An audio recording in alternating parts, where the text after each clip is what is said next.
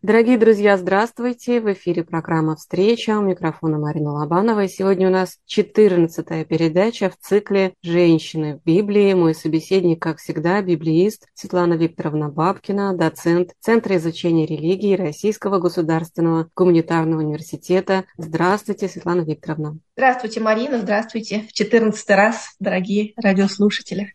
Мы сегодня будем говорить о Мелхоле. Это дочь первого царя Израиля, царя Саула, и жена второго царя Израиля, царя Давида, первая жена. Да, вообще мы будем несколько передач говорить о женщинах, которые были вокруг царя Давида. И начнем мы с Милхолы. Вот мы с вами говорили об эпохе судей, о периоде, который более-менее естественен. Вот приходят племена, у них есть главы у каждого племени, у каждого колена.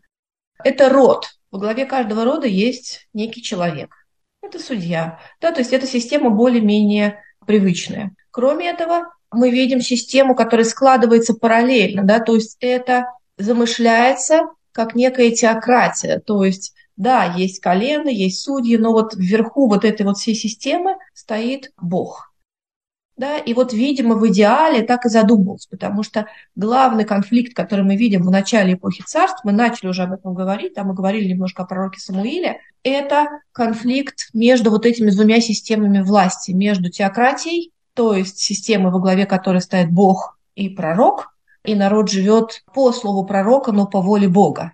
И это монархия, то есть когда во главе системы стоит царь, и царь имеет свою собственную волю даже если это царь, помазанный Богом, даже если это царь, вписанный вот в эту вот модель божественного некого плана, да, вот э, священной войны или создания государства и создания царства, да, тем не менее у царя эта фигура, да, вот эта должность, она подразумевает некую свою волю. И пророк Самуил, когда народ его просит, народ видит царей вокруг, да, у других народов, и они говорят, смотрите, у них есть царь, они побеждают, у них порядок, нам это немножко должно напомнить всем как раз историю с повести временных лет, да, что земля наша обильна, а порядка только нет. Вот. И нам нужны, значит, нам нужно кого-то позвать на царство. Вот примерно то же самое происходит в тот период. То есть люди хотят царя, чтобы у них было как у других, чтобы у них был порядок, чтобы у них была система. И пророк Самуил говорит, нет, у нас система должна быть другая, а люди говорят, нет, мы хотим, мы хотим, да, вот это ключевое слово, так же, как и у всех других. Это создает некоторый такой вот клинч да, между волей Бога и волей людей. И мы видим удивительное, мы видим, что Бог уступает. Он говорит, хорошо, сделай им, как они хотят. Появляется царь Саул. Это вообще отдельная, очень драматичная фигура, очень сложная. Но мы говорим о женщинах. Будем говорить вот о судьбе его дочерей мы видим две из них, да, мы видим Мирову и мы видим Мелхолов, и в большей степени мы будем говорить о Мелхоле, но они оказываются вот в этой ситуации тоже включенными, да, то есть раз отец вовлечен вот в это вот некое противостояние между Богом и народом, раз Саул оказывается связанным с этим, то, естественно, его семья оказывается с этим связана тоже. И раз ее муж, царь Давид, оказывается связанным вот с этим вот, с процессом зарождения царства, то, конечно, и она сама оказывается тоже с этим связанной. Поэтому Милхола, ее мало знают на самом деле. Вот большинство людей, которые даже читали Библию, как-то они проходят мимо, потому что, да, все знают Версавию, она мать царя Соломона, и такая там драматическая история была. А Милхола, она как бы выпадает вот из поля зрения в контексте других жен царя Давида и вообще в контексте библейских женщин. Но, тем не менее, мне кажется, эта фигура очень важна и очень показательна в нескольких планах. И вот поэтому, да, я хотела эту целую передачу сделать про нее дочь царя. Это совершенно новый тоже статус, но не было такого раньше, чтобы жена была дочерью царя. Это абсолютно новая женская роль во всей библейской истории. И первая, кто ярко эту роль пытается в библейской истории воплотить, это как раз наша сегодняшняя героиня Милхола, и здесь без Саула нескольких слов про ее отца никак не обойтись, мне кажется. Вот есть такой эпизод, он, конечно, просто шокирующий, мне кажется, для вообще повествования. Я своими словами перескажу этот эпизод, когда Бог говорит Саулу, а ведь Бог говорит с царями напрямую. Это же потрясающе. Да. И Бог говорит Саулу, я говорил тебе, что будет укреплено твое наследие твое, продолжение рода будет крепким вовек, многочисленным. Говорил? Так вот, я передумал. сам Бог поставил Саула, сам его выбрал. Да, вообще Саул, конечно, Саул очень трагичная фигура, как я уже сказала. Он в какой-то мере, я всегда, когда я много раз читала вот эту вот историю, и каждый раз меня не оставляет чувство обреченности некоего. То есть он оказывается заложником вот этой ситуации. Да? То есть если люди хотят что-то против воли Бога, и Бог, у него для них был какой-то другой план, да, какая-то другая идея их воспитания, развития, организации. А люди говорят, нет, мы упорно хотим вот так вот. И Бог говорит, хорошо.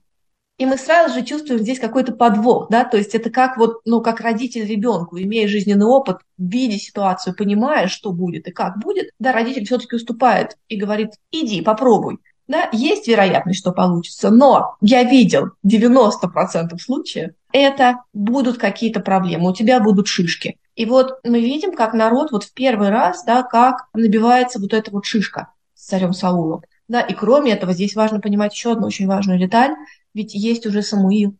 А Самуил помазан как пророк и как лидер этого народа. Два человека не могут быть, не могут занимать эту должность. И поэтому вот в какой-то степени, пока пророк Самуил жив, Саул оказывается обреченным. И ирония этой истории, да, она как бы заключается в том, что когда появляется царь Давид, которого Бог выбирает вместо Саула, и там есть такая формулировка удивительная, что когда Бог дает Саула, он говорит «помажь им царя». Когда он дает Давида, он говорит «избрал я царя себе». То есть такое ощущение, что Бог решает передумывает как бы, да, то есть он говорит, хорошо, вот царь, наверное, все-таки это не так плохо, пусть будет все-таки царь, и я выберу теперь другого. Самуил, пророк, помазанный, который был главой вот этой теократической системы, которая не получилась, он умирает перед тем, как Давид становится царем, реальным царем, да, то есть он его помазал, он был во время жизни Саула, но практически это незадолго до того, как умирает царь Саул, умирает и Самуил. И Давид оказывается вот уже во главе вот этой системы целиком. Для нас важно что? Мы сейчас говорим чуть-чуть о более раннем периоде, да, когда Саул жив, помазан, когда Давид уже помазан тоже, да, то есть фактически есть царь Саул, помазанный есть второй царь, но фактически не правящий, это Давид, и есть пророк Самуил, да, вот внутри этого треугольника как складываются отношения. У Саула есть дети, у него есть Милхола, у него есть сын Ионатан, и вот эти вот его дети, они любят Давида. И мы видим, как переходит вот эта вот сила, да, то есть любовь семьи, божественное помазание и признание, и поддержка народа, потому что после того, как Давид на глазах людей, такой юный, прекрасный мальчик побеждает Голиафа, люди начинают бежать и кричать, какой прекрасный. Саул убил тысячи, а Давид убил десятки тысяч. Вот это вот народная такая любовь. И вот во всем этом Саул живет. Но у меня вызывает бесконечное уважение то, что он пытается, все равно он пытается быть правильным царем. Но проблема в том, что он пытается быть правильным царем с точки зрения человеческого разумения. А здесь игра идет немножечко по другим правилам. В конечном итоге, да, вот мы видим, как он постепенно, как он сходит в этот вот мрак, и дух приходит, который его терзает. И начинается это сумасшествие от того, что он видит, как его семья от него уходит. У него тоска по тому духу, который был у него, когда он был помазан, когда Бог был с ним удар какой, когда Самуил от него отворачиваются вот эти страшные слова, да, он его проклял, и он ушел, и больше его не видел, сказал, не увидишь ты меня больше. Вот во всем этом, да, ему нужно жить, и нужно держаться, и он живет, да, вот во всем этом мраке. Милхола, да, вот она живет между этими двумя людьми, между вот этим вот отцом, которого она наверняка тоже любит, отец и дочь, да, и мы видим, что он к ней, в общем, хорошо относится, да, во всяком случае, в начале истории. Да и вообще, даже потом, когда он ее забирает отдает замуж за другого, мы можем прочесть в этом тоже отцовскую заботу, потому что ее муж беглец в опале. И с другой стороны, есть вот этот вот Давид, которого она очень любит. Посмотрите, с чего начинается история.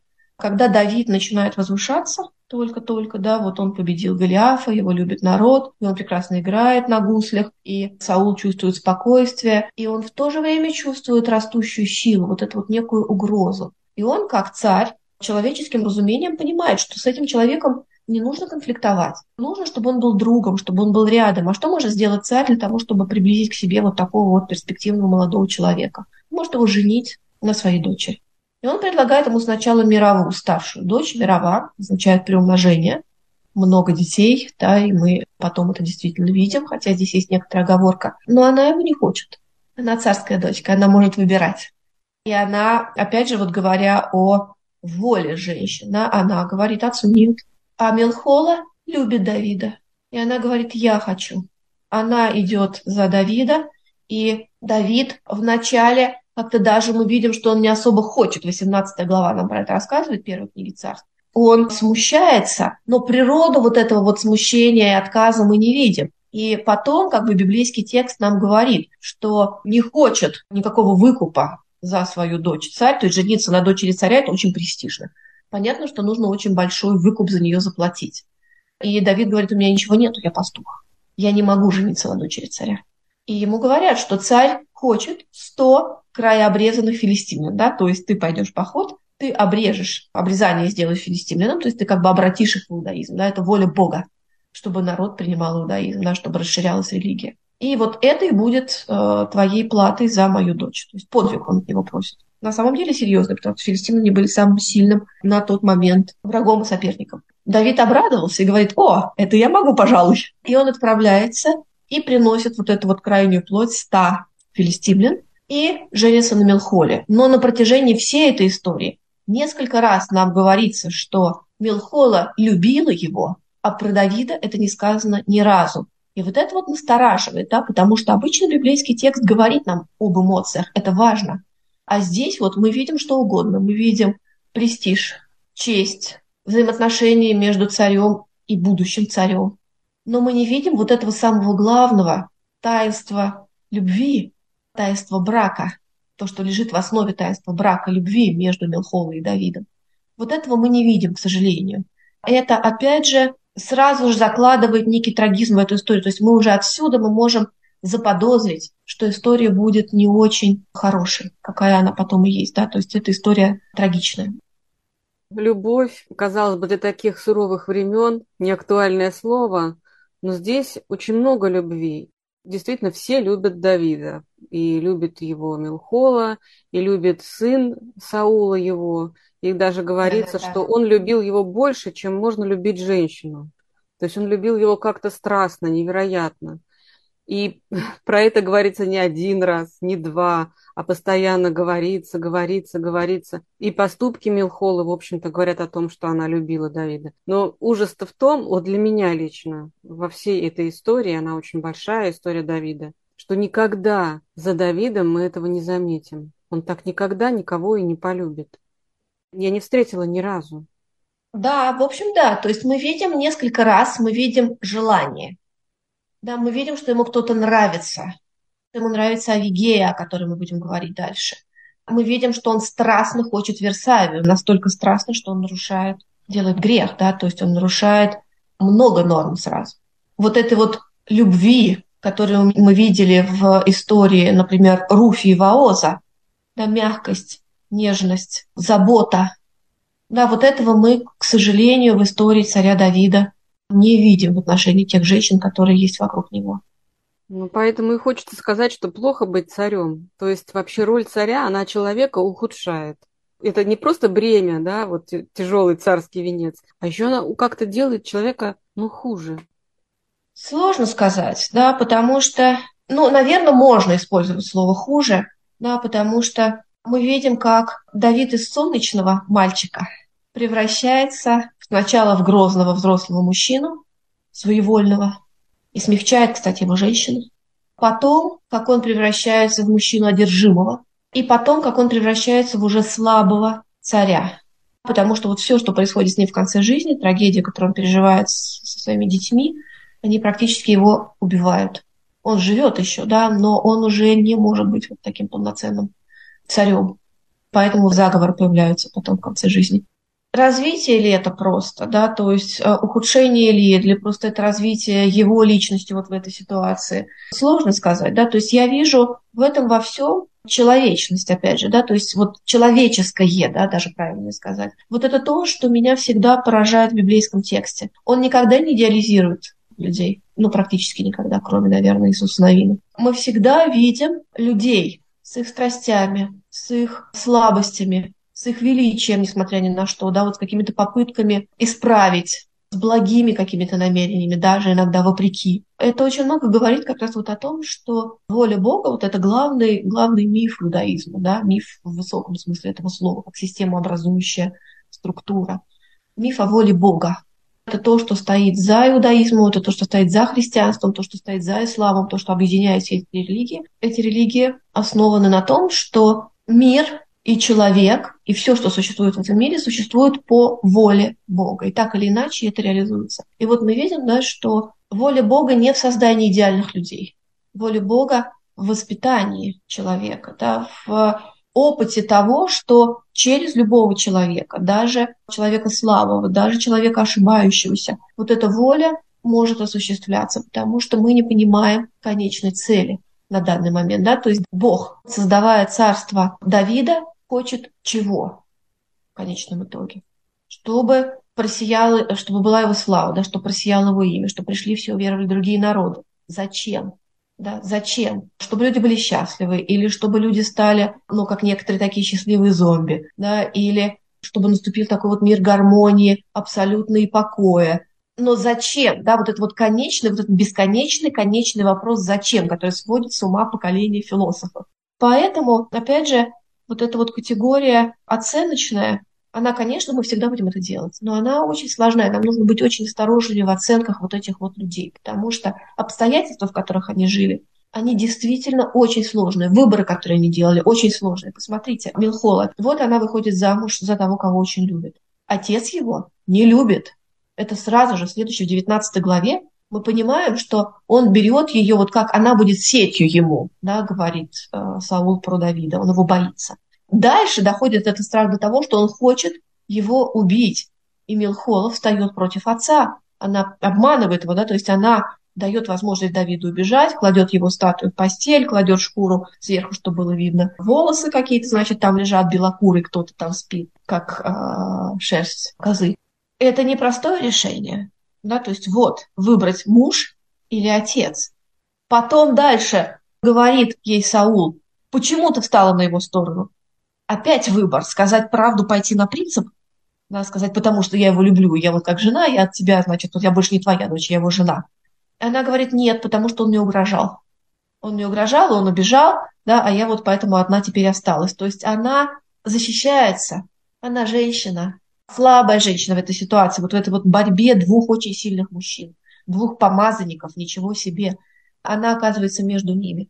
Вот. И поэтому, опять же, ее можно было бы осудить, как это так вот, да, так по гамбургскому счету, надев белое пальто. Нет, нет, потому что она выживает вот в той ситуации, в которой она оказалась. Ну, это все-таки она поступила правильно или неправильно, солгав вот в этот момент? Мы не видим этого. То есть она, она безусловно, она выполнила Божью волю, потому что Бог помазал Давида. И он хотел сохранить жизнь Давида, он руками Милхола сохраняет жизнь Давида. А дальше, в общем, уже на самом деле это не так важно. Да, то есть, конечно, это плохо врать отцу. Но мы понимаем, что за этим стоит вот здесь и сейчас. И он бы убил просто, и все сказал, ах, ты с ним заодно, да, и вот в порыве гнева и страсти он мог ее просто прибить сразу же на месте, и все, но мы, мы же не хотим этого для Милхова, правда? Вот поэтому мы ее с человеческой точки зрения вполне можем оправдать и понять, вот, а то, что она Давида спасает, так она его любит, она, он ее муж, он помазанник Божий, она делает это правильно, безусловно. Вот. Но дальше ее за это постигает все равно немедленная расплата, да, потому что что происходит потом, когда он бежит, Давид, я имею в виду, от Саула, он оказывается беглецом, и он лишается царской милости. А раз он лишается царской милости, то он лишается царской дочки.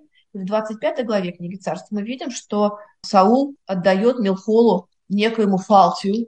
Мы не знаем, кто это такой. Саул же отдал дочь свою Милхолу, жену Давидову, Фалтию, сыну Лаиша, что из Галима. Мы ничего не знаем про этого человека. Вот почему-то, да, вот он ее отдает. Это тоже очень большой вопрос, да, потом вот на каком основании вообще он ее отдает. Потом мы видим, Давид ведет войны, он тоже выживает вот в этой вот системе, в конечном итоге он побеждает.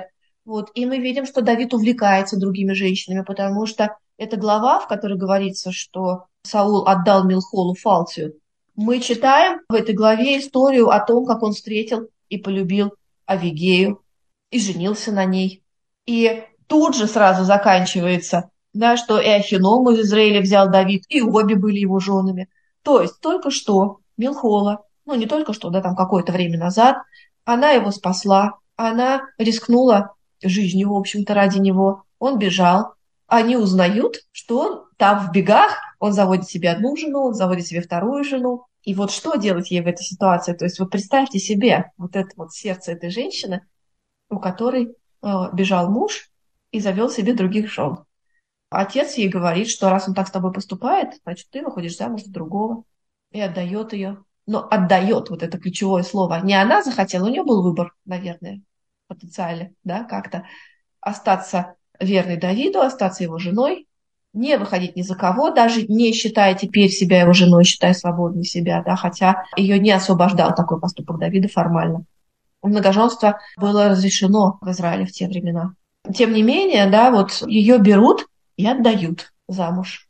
Потом, когда Давид возвращается обратно, когда он побеждает полностью Саула, когда Саул не просто побежден, а когда он мертв уже. Да, это уже вторая книга царств, в третьей главе да, это происходит. Давид говорит, мне нужно вернуть Милхол. Он просит об этом военачальника Авенира, очень тоже интересная, важная фигура, очень сильный человек, который пытался делать царей, да, такой вот. А в то время жив брат Мелхолы и Евасфей еще, он возвращает ее как раз Давиду. Давид говорит, мне нужно вернуть мою жену. Почему? Казалось бы, у него уже есть другие жены. У него уже есть несколько жен на тот момент. Но он хочет Милхолу обратно. Зачем? Потому что, опять же, не от большой любви, судя по всему, вот исходя из этой истории, а потому что она дочь царя, а потому что она была его женой, а теперь ее забрали, а потому что через нее передается наследование, потому что в глазах Израиля всего это мы знаем вот эту вот подоплеку божественного выбора и помазания, отвержения Саула. Но с точки зрения простых людей, Саул был царем до конца, и он старался и честно воевал. И теперь как бы у него есть сыновья, у него есть дети, которые должны были бы наследовать царю. Но при этом царем почему-то становится Давид. И Мелхола оказывается вот этой вот легитимацией власти царя Давида она ему нужна вот для этого, чтобы он мог всем сказать, я имею право наследия не только потому, что Бог меня помазал и избрал, не только потому, что народ меня призвал, но потому, что я наследую через брак тому царю, который был. Да? Ну и вообще, кто у помазанника может отнять жену? И он требует ее возвращения, и брат ее, он посылает к Фалтию и говорит, нужно вернуть Милхола. И Авенир технически это задание осуществляет, да, то есть он идет, ее забирает, и Фалтия, который идет, ее, вот вообще душераздирающая сцена, да, то есть ее увозят, и Фалтия идет и плачет вслед за ней. Вот кто любил ее, видимо, и кому было жалко, и он понимал, куда он ее отпускает, и что там с ней будет, и что счастья там ей не будет. И Авенир, этот самый военачальник, да, он довольно грубо говорит, иди домой да, все, ты здесь не нужен больше. И он исчезает, Фалк, из истории вообще. Конечно, очень многие комментаторы потом обсуждают вот вопрос, можно ли было, как это Саул вообще отдал замужнюю женщину без развода. Они вводят как бы такую идею, да, такой критерий некого фиктивного развода, да, то есть если человек оказывается врагом государства, то его брак считается аннулированным. То есть его жена как имущество, да, она от него отчуждается. Тем не менее, да, мы понимаем, что в этой ситуации правда опять же на стороне Давида, потому что она его жена в первую очередь, и его право, и его сила. И Фалти все это понимает на самом деле. Точно так же, как и фараон и Сара тогда вот в истории, да, то есть он взял, она, оказывается, жена, и он отдает ее беспрекословно. И вот он ее отдает. С другой стороны, тогда возникает вопрос, она же была женой другого человека, как она снова может стать женой помазанника? Формально-логическое объяснение может, потому что она трофей, она дочь царя побежденного. И мы видим это массу раз, когда новый царь, победивший прежнего, женится на его жене или дочери. Да, это, в общем, такая вот более-менее обычная практика. Мы видим это и в истории с женихами, которые осаждают Пенелопу, когда Одиссей уходит. Мы видим это в массе других и греческих историй, да, и в русской традиции это есть. То есть это... Почему это так важно? Потому что это передача власти. Женщина, царя, соприкасалась с царем. она соединялась с ним. И это передало ей часть вот этой вот харизмы царской. Это можно получить, соединившись с нею. Вот поэтому.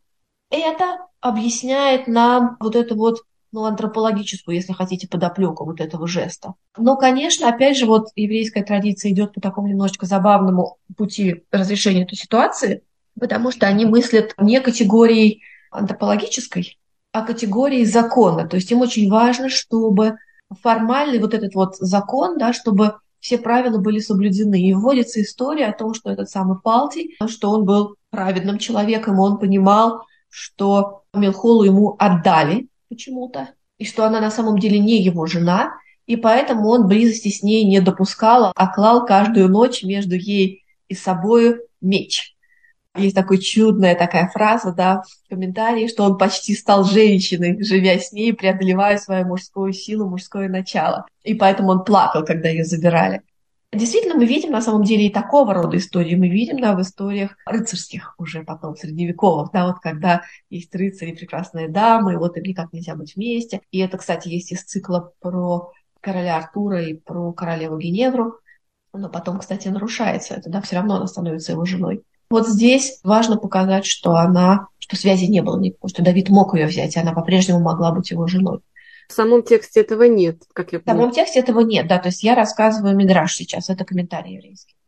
Давид, его роль царя – это война, это совершенно новый какой-то этап культурный, то есть уже появляется то, что мне кажется, мы раньше не видели, какие-то города, какие-то строительства, то есть какая-то столица, совершенно новые реалии. И вот во всем этом должны быть совершенно другие люди. И вот Милхола, она как бы разрывается на части сама. Она получается, с одной стороны, женщина, а с другой стороны, она принадлежит вот этому совершенно новому измерению. Это культурное, цивилизационное измерение. И трудно сказать, за Бог вот такое измерение или против, потому что, в общем-то, Бог сам это все устраивает и сам говорит, как все это делать. Так что да. очень сложно сказать, что Бог прям вот так против. И вот как женщина, она как женщина, в принципе, вообще-то, но она хороша, она любит, Конечно. Она предана, она послушна. И еще она воплощает собой идеал, который, ну, совершенно признается идеалом на высшем уровне, она готова приносить себя в жертву. И почему-то она в библейскую историю Ветхого Завета при всем при этом входит со знаком минус. Из-за вот, может быть, еще одной истории. Последняя история, да, в которой у нас появляется Милхола, это история, когда ковчег Завета вносят в Иерусалим. Да, то есть у нас уже Милхолу забрали, она вернулась к Давиду, она, видимо, вот живет где-то там в его доме, с ним общается, да, но при этом есть уже большая семья, есть много других жен, там целый гарем, есть уже много разных детей. Но они общаются с Давидом, видимо, да, потому что Давид несет ковчег в Иерусалим, и он пляшет перед этим ковчегом, и Милхола на это смотрит, и она этого не понимает, да, то есть вот здесь вдруг мы видим такую вот некоторую глухоту и нечувствительность к божественному теперь, да, то есть вот, видимо, все эти годы испытаний, они ее ожесточили некоторым образом, да, сделали ее такой вот более черствой. Она оказывается прежде всего царской дочкой и царской женой. И она помнит вот об этом своем царском достоинстве. Когда Давид пляшет перед ковчегом, говорится всего одна фраза. Это шестая глава, вторая книга царь, шестая глава, шестнадцатый стих.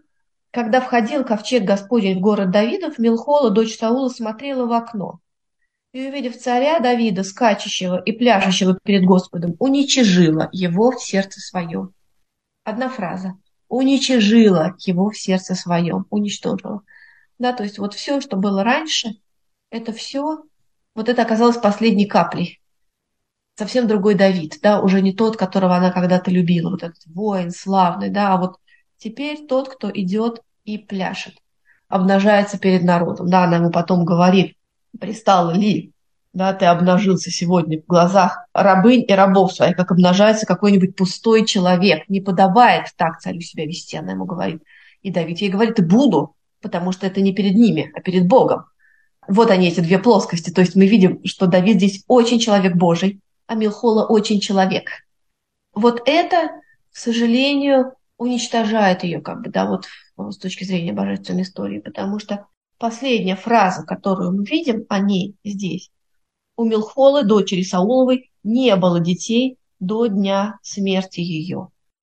Это страшная фраза. Мы с вами много говорили вот об этом, о значении деторождения в жизни женщины в те времена. И при наличии других жен рядом, при наличии других детей рядом. Да, то есть это ее уничтожение. Есть такое понятие в библейской традиции, называется карет отрезание, божественное отрезание человека. То есть в глазах всех людей вроде бы все ничего, но род его пресекается, и жизнь его заканчивается. Он как бы отрезается, отрезается из Израиля, от Израиля. Да? И вот это вот, видимо, здесь происходит с Милхолой, вот так вот трагично.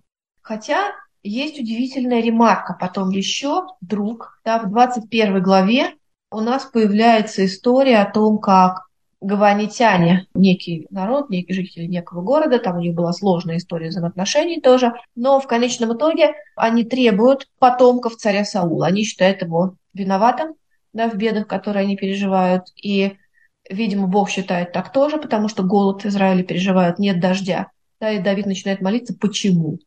И вот гаванитяне приходят и говорят, отдай нам потомков Саула. И царь говорит, я выдам.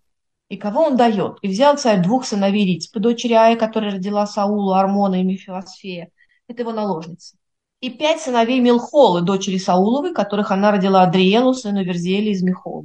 Вот это странное очень замечание, потому что мы не видим, чтобы она была замужем за Адриэлем, а была замужем за Адриэлем как раз ее сестра Мирова. И мы видим, что в шестой главе говорится о том, что у Милхолы не было детей. И было бы крайне странно, если бы Давид отдал детей собственной жены, и вообще, чтобы его собственной жены были бы какие-то другие дети. Да, то есть этот стих, он как бы вырывается, он непонятен.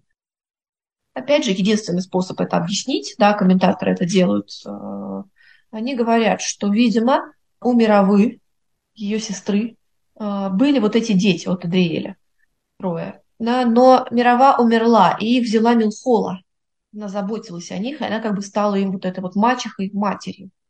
Накладывается одно на другое. Это возможно.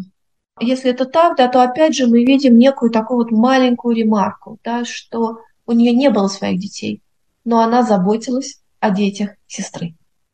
И опять сердце смягчается наше. Мы видим вот этот вот надрыв. Ее имя Милхола, Михаль на иврите означает ручей или поток, да, что ее жизнь, она вот так вот ручьем как бы протекает и высыхает. С одной стороны, вот эта вот грусть до разрыва сердца, потому что понимаешь, насколько же она трагична. С другой стороны, вот какая-то щемящая нежность есть к ней, да, потому что мы видим, как она старается эту жизнь жить, и как она старается быть и хорошей, доброй и верной. Но при этом вот она выпадает из этого большого контекста, священной истории.